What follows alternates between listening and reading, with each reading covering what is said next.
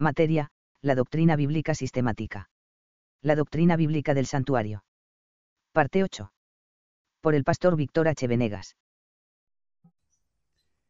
Bienvenidos a la octava sección de la serie Doctrina Bíblica del Santuario, que es la primera materia que estamos estudiando en eh, la doctrina bíblica sistemática o el primer tema que estamos viendo, la doctrina del santuario. Nos corresponde entrar al capítulo 5, que hemos titulado El santuario y su propósito prefigurado en el libro del Génesis. Para los que están anotando, el santuario y su propósito prefigurado en el libro del Génesis. Como pudimos ver en la primera sección de esta serie, el propósito principal de Dios al ordenar construir un santuario, ¿recuerdan cuál era? Ajá. Morar con el hombre, habitar con los seres humanos y traer a ellos todas las bendiciones que eso implica. La morada de Dios entre la humanidad es el más elevado estatus, al que se pueda aspirar por parte del hombre. Ese será finalmente el más sublime objetivo logrado por el plan de la redención el vivir en la presencia misma de Dios y compartir su gloria en un continuo servicio a las demás criaturas, a través del cual se manifieste el amor a Dios, fue el propósito para el cual fuimos creados como raza humana. Recibir y compartir el amor de Dios es el clímax del propósito de la creación. Y es precisamente allí donde puede verse de diferentes formas, desde diferentes ángulos, el propósito del santuario, prefigurado en el libro del Génesis. El libro del Génesis contiene a manera de cápsula y como mensaje introductorio de toda la revelación divina el propósito de Dios al crearnos. Compartir su amor morando entre nosotros, habitando entre nosotros. Y la forma en la que ese propósito será cumplido en todos sus aspectos y detalles. Ahora bien, para que ese propósito sea una realidad, debe solucionarse antes un problema. Un problema que obstaculizó que este propósito fuera una realidad permanente, continuo en la raza humana. La habitación de Dios con nosotros o el habitar de Dios con nosotros. ¿Cuál es ese problema? El problema del pecado. El pecado no es otra cosa que la incomprensión del amor de Dios, reflejada en la indisposición de agradarlo, o sea, la desobediencia.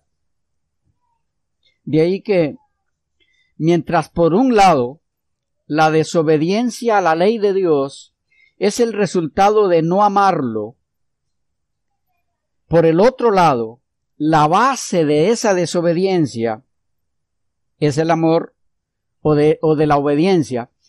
Lo contrario a la desobediencia, la base es el amor a Dios.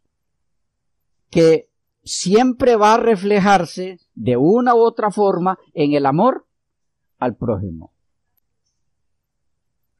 Repito, como la base de la desobediencia a Dios es el no amarlo, la base de la obediencia es el amor a Dios.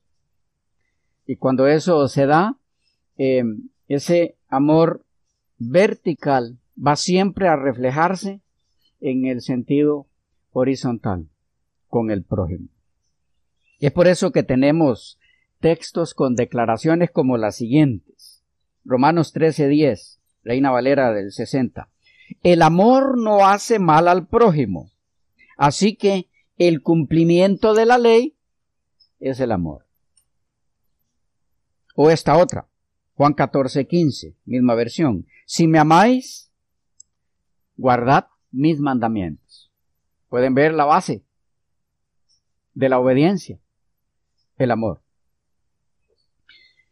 Y es por eso que hay quienes insisten en que es imposible guardar los mandamientos de Dios. Eh, a decir verdad, estas personas no están mintiendo. Por el contrario, están confirmando una gran verdad en un sentido. ¿Cuál? El hecho de que intentar obedecer la ley de Dios sin antes haber experimentado su amor, sin antes amarlo, es intentar lo imposible.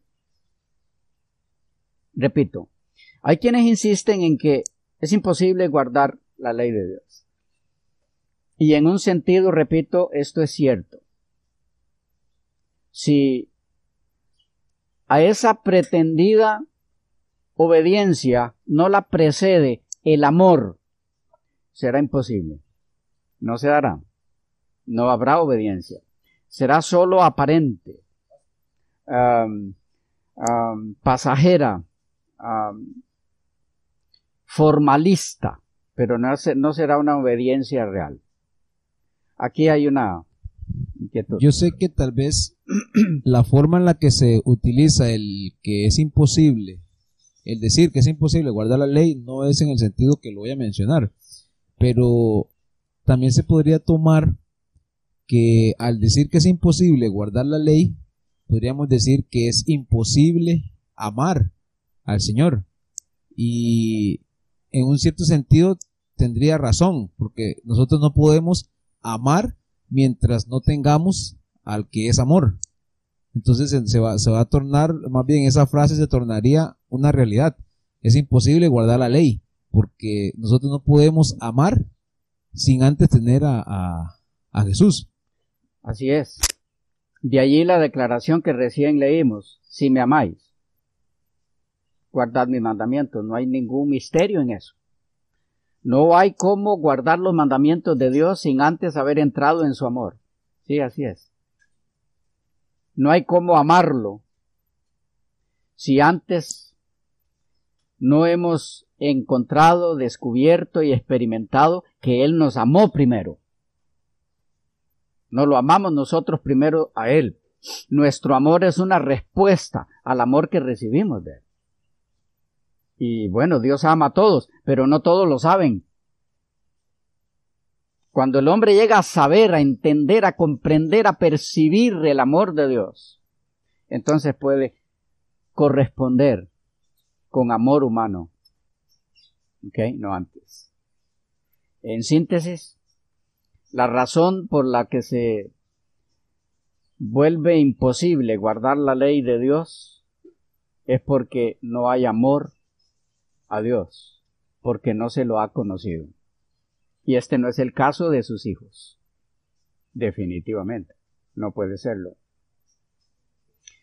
Volviendo a nuestro punto, siendo que el propósito de la creación del hombre tiene como base el interés de Dios de habitar entre ellos y que este sublime propósito ha sido obstaculizado por la introducción del pecado.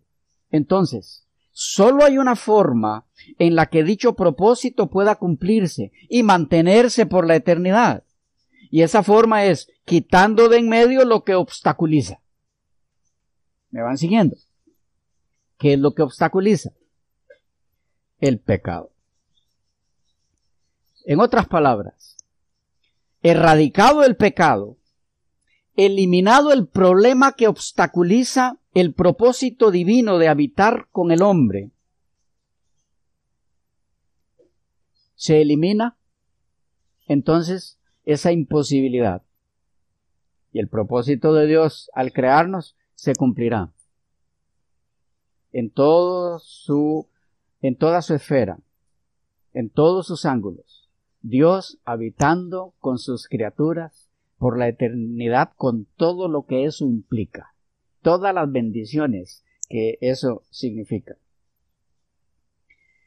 Y es en esa dirección donde tenemos en el libro de Génesis, a través de diferentes formas, el tratamiento de Dios hacia el pecado, con el propósito de finalmente erradicarlo de este planeta y así del universo mismo, porque fue el único planeta donde se introdujo, que sepamos, según la Biblia. Ese tratamiento que Dios da al problema del pecado se ve en el libro del Génesis de múltiples formas, entre otras, declaraciones directas sobre el pecado, definición de conceptos, símbolos y figuras. Hay muchos símbolos y figuras en el Génesis que nos explican eh, la forma, el plan de Dios para erradicar de la tierra el pecado.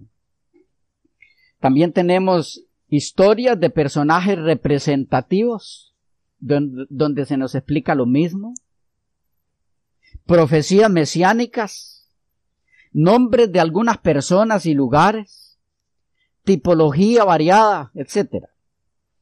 Y todos estos elementos serán reflejados luego en las instrucciones divinas respecto a la construcción de un santuario, donde su forma, sus materiales, sus ceremonias, sus oficiantes, etc., no son otra cosa que la aplicación centralizada en un solo lugar de la forma de Dios de solucionar el problema del pecado prefigurada desde el inicio de la introducción, del pecado en el mundo y dada a conocer en forma cada vez más amplia y explicada con más detalle en el desarrollo de los eventos bosquejados en el libro del Génesis. Es así que en este libro se nos presenta prácticamente todo lo que luego será centralizado en el, en el ceremonial del santuario terrenal o tabernáculo de Moisés.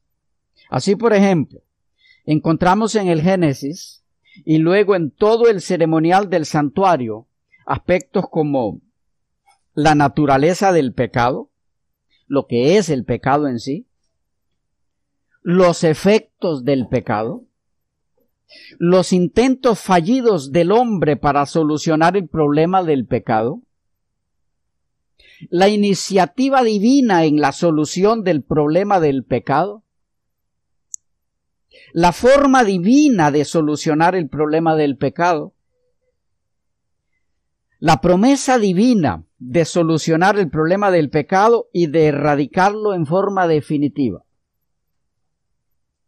Estos y otros aspectos son parte de la temática básica del libro del Génesis. Lo que haremos entonces en este inciso de nuestro estudio que hemos titulado El santuario y su propósito prefigurado en el libro del Génesis será lo siguiente. Tomaremos cada uno de los aspectos ya mencionados en el libro del Génesis y otros no mencionados en esa lista de la forma divina de tratar con el problema del pecado e iremos comprobando cómo cada uno de estos aspectos se ve reflejado y algunos de ellos eh, con detalles aún más, ¿qué decir? Más específicos en el ceremonial del santuario terrenal. Todo esto como figura de lo que en realidad ocurre en el santuario celestial, en la obra que actualmente lleva a cabo nuestro Señor como mediador entre Dios y los hombres en la solución real al problema del pecado.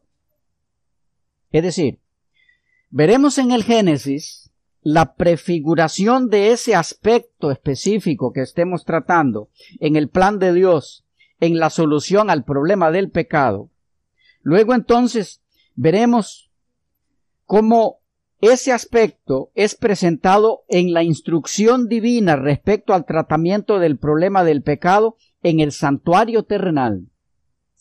Y en tercer lugar, cómo ese mismo aspecto haya su cumplimiento final y real, ya no figurado o tipológico, en el antitipo celestial, en la obra de Cristo en el santuario celestial, que pone el fin definitivo al problema del pecado en la vida de sus hijos y en el universo mismo.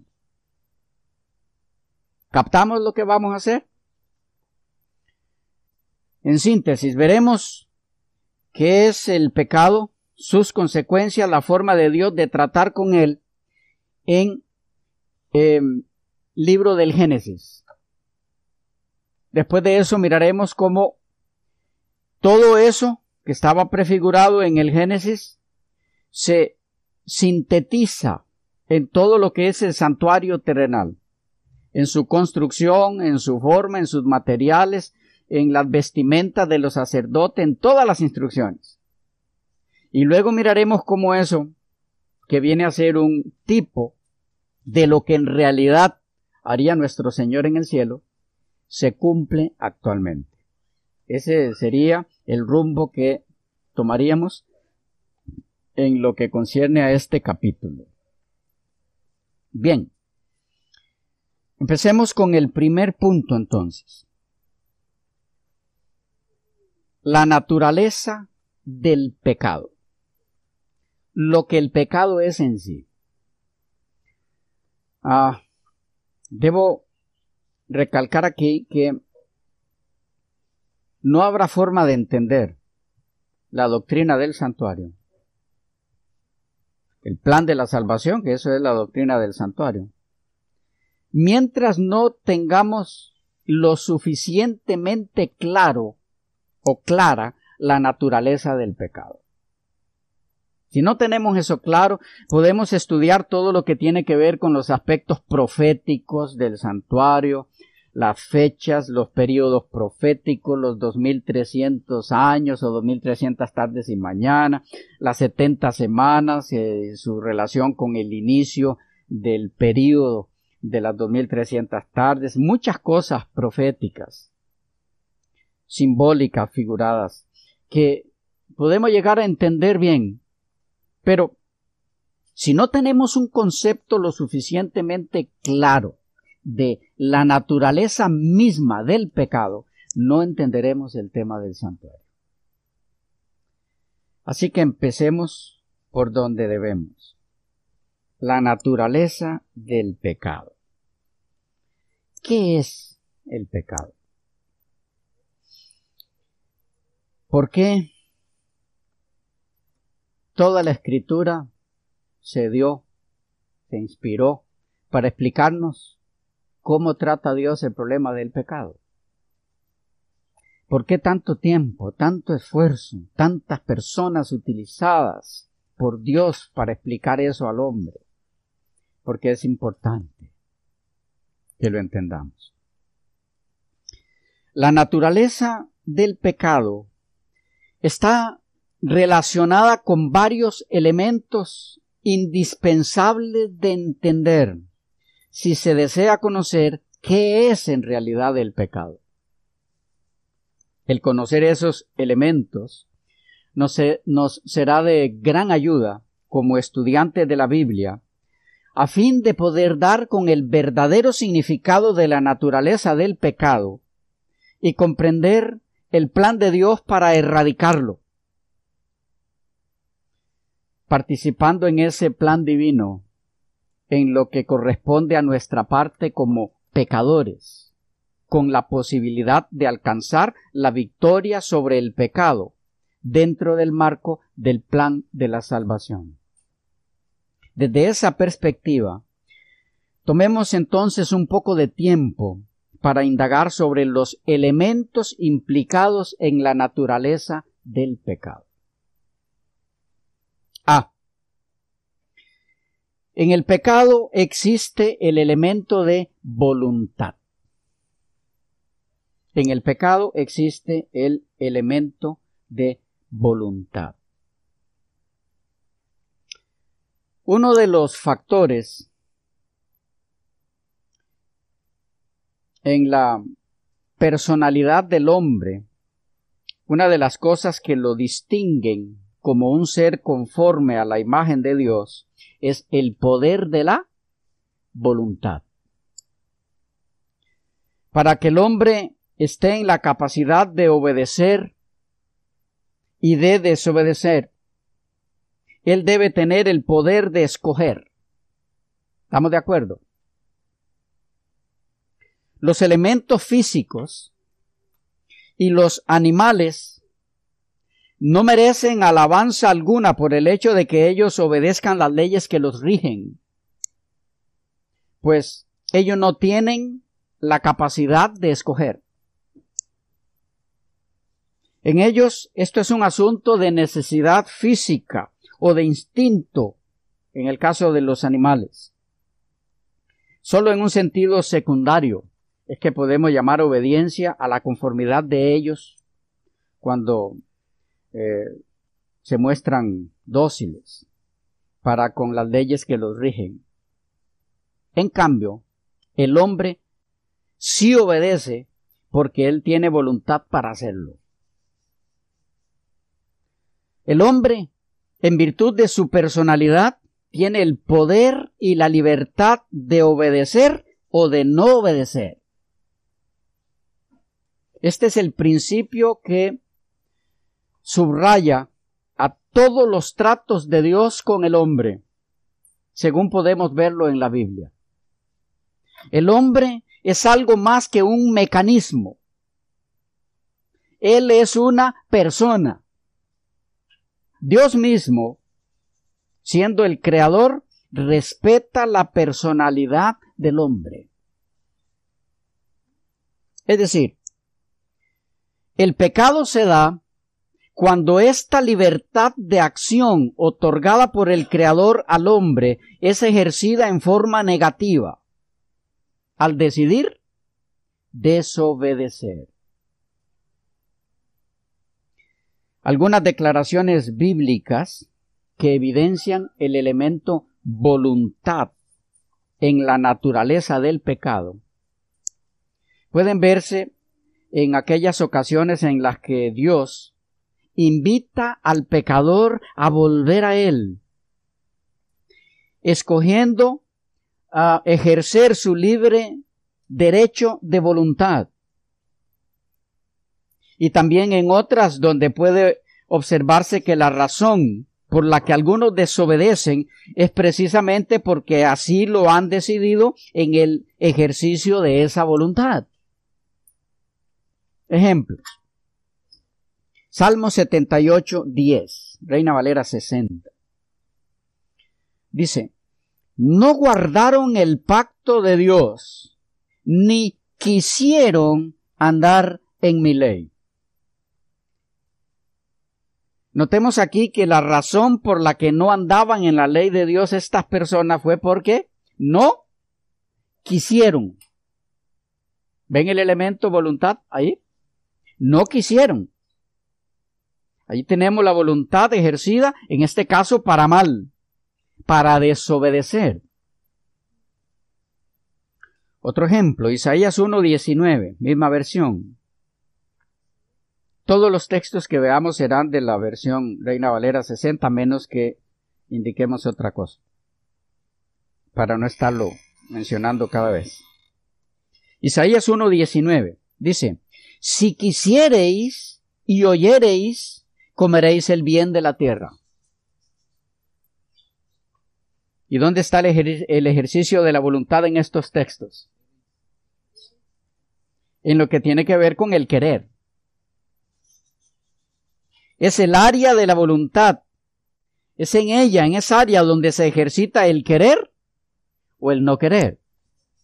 Esto puede verse muy claro en el contexto de ofrendar para la causa del Evangelio. Veamos un ejemplo. Leo de Segunda de Corintios 8, 7 al 12. Segunda de Corintios 8, 7 al 12. Ah, mientras leo, perdemos un poco de contacto visual y entonces voy a pedirles que vayan ustedes tratando de extraer de esta porción bíblica dónde está allí este principio de la voluntad. Dice, por tanto, como en todo abundáis, en fe, en palabra, en ciencia, en toda solicitud y en vuestro amor para con nosotros, abundad también en esta gracia. No hablo como quien manda, sino para poner a prueba por medio de la diligencia de otros, también la sinceridad del amor vuestro. Porque ya conocéis la gracia de nuestro Señor Jesucristo, que por amor a vosotros se hizo pobre, siendo rico, para que vosotros con su pobreza fueseis enriquecidos. Y en esto doy mi consejo porque esto os conviene a vosotros, que comenzasteis antes no sólo a hacerlo, sino también a quererlo desde el año pasado. Ahora pues, llevad también a cabo el hacerlo, para que como estuvisteis dispuestos a querer, así también lo estéis en cumplir conforme a lo que tengáis. Porque si primero hay la voluntad dispuesta, será acepta según lo que uno tiene, no según lo que no tiene. Y saltando algunas palabras dice, pero gracias a Dios que puso en el corazón de Tito la misma solicitud a disposición por vosotros. Pues a la verdad recibió la exhortación, pero estando también muy solícito, por su propia voluntad partió para ir a vosotros. Noten, hay aquí varios principios en los que se basa la voluntad dada por Dios al hombre. Uno, no debe ser ejercida por imposición de otro. No debe ser ejercida por imposición de otro. ¿Lo captaron en el texto? La voluntad debe, ser ejercida en el contexto del libre albedrío en el contexto de la libertad de acción. Es por eso que leemos en el verso 8, no hablo como quien manda. ¿Lo pudieron captar? Dos, esa voluntad debe ser impulsada o motivada por el amor. Verso 7. Dice, por tanto, como en todo abundáis en fe, en palabra, en, en ciencia, en toda solicitud y en vuestro amor para con vosotros con nosotros. Tres, la voluntad debe ser ejercida a través de la acción, pero en la voluntad hay el querer y también dice el texto, el hacer. Por eso leemos, verso 10, no solo de hacerlo, sino también de quererlo, de querer hacerlo. Y en el verso 12, porque si primero hay voluntad dispuesta, que es voluntad dispuesta. El querer. Es voluntad dispuesta. Y voluntad ejecutada. El hacer. Cuatro. La responsabilidad en el ejercicio de la voluntad está basada en aquello con lo que se cuenta, dice el texto. Con lo que se tiene a la mano para accionar la voluntad, para pasar del querer al hacer. Este punto es clave. Hermanos, vamos a verlo al, avanzar. En el contexto de Segunda de Corintios 8, los que tenían esa voluntad contaban con estos tres elementos. Su amor, esa voluntad dispuesta, que es el querer, ¿ok? querer y los bienes materiales que tenían a su alcance, lo que poseían. No se les pedía que colaboraran con lo que no tenían. Es que no se puede actuar con base en lo que no se posee. Nadie puede dar basado en lo que no tiene. sino en lo que tiene. ¿Claros ahí? De ahí que leemos en los versículos 11 y 12. Ahora pues, llevad también a cabo el hacerlo, para que como estuvisteis prontos a querer, así también lo estéis en cumplir conforme a lo que tengáis. Porque si primero hay la voluntad dispuesta, será acepta según lo que uno tiene, no según lo que no tiene. En el contexto del plan de la salvación, lo que se toma en cuenta para determinar si el ejercicio de la voluntad va en dirección equivocada o correcta es también lo que se tiene.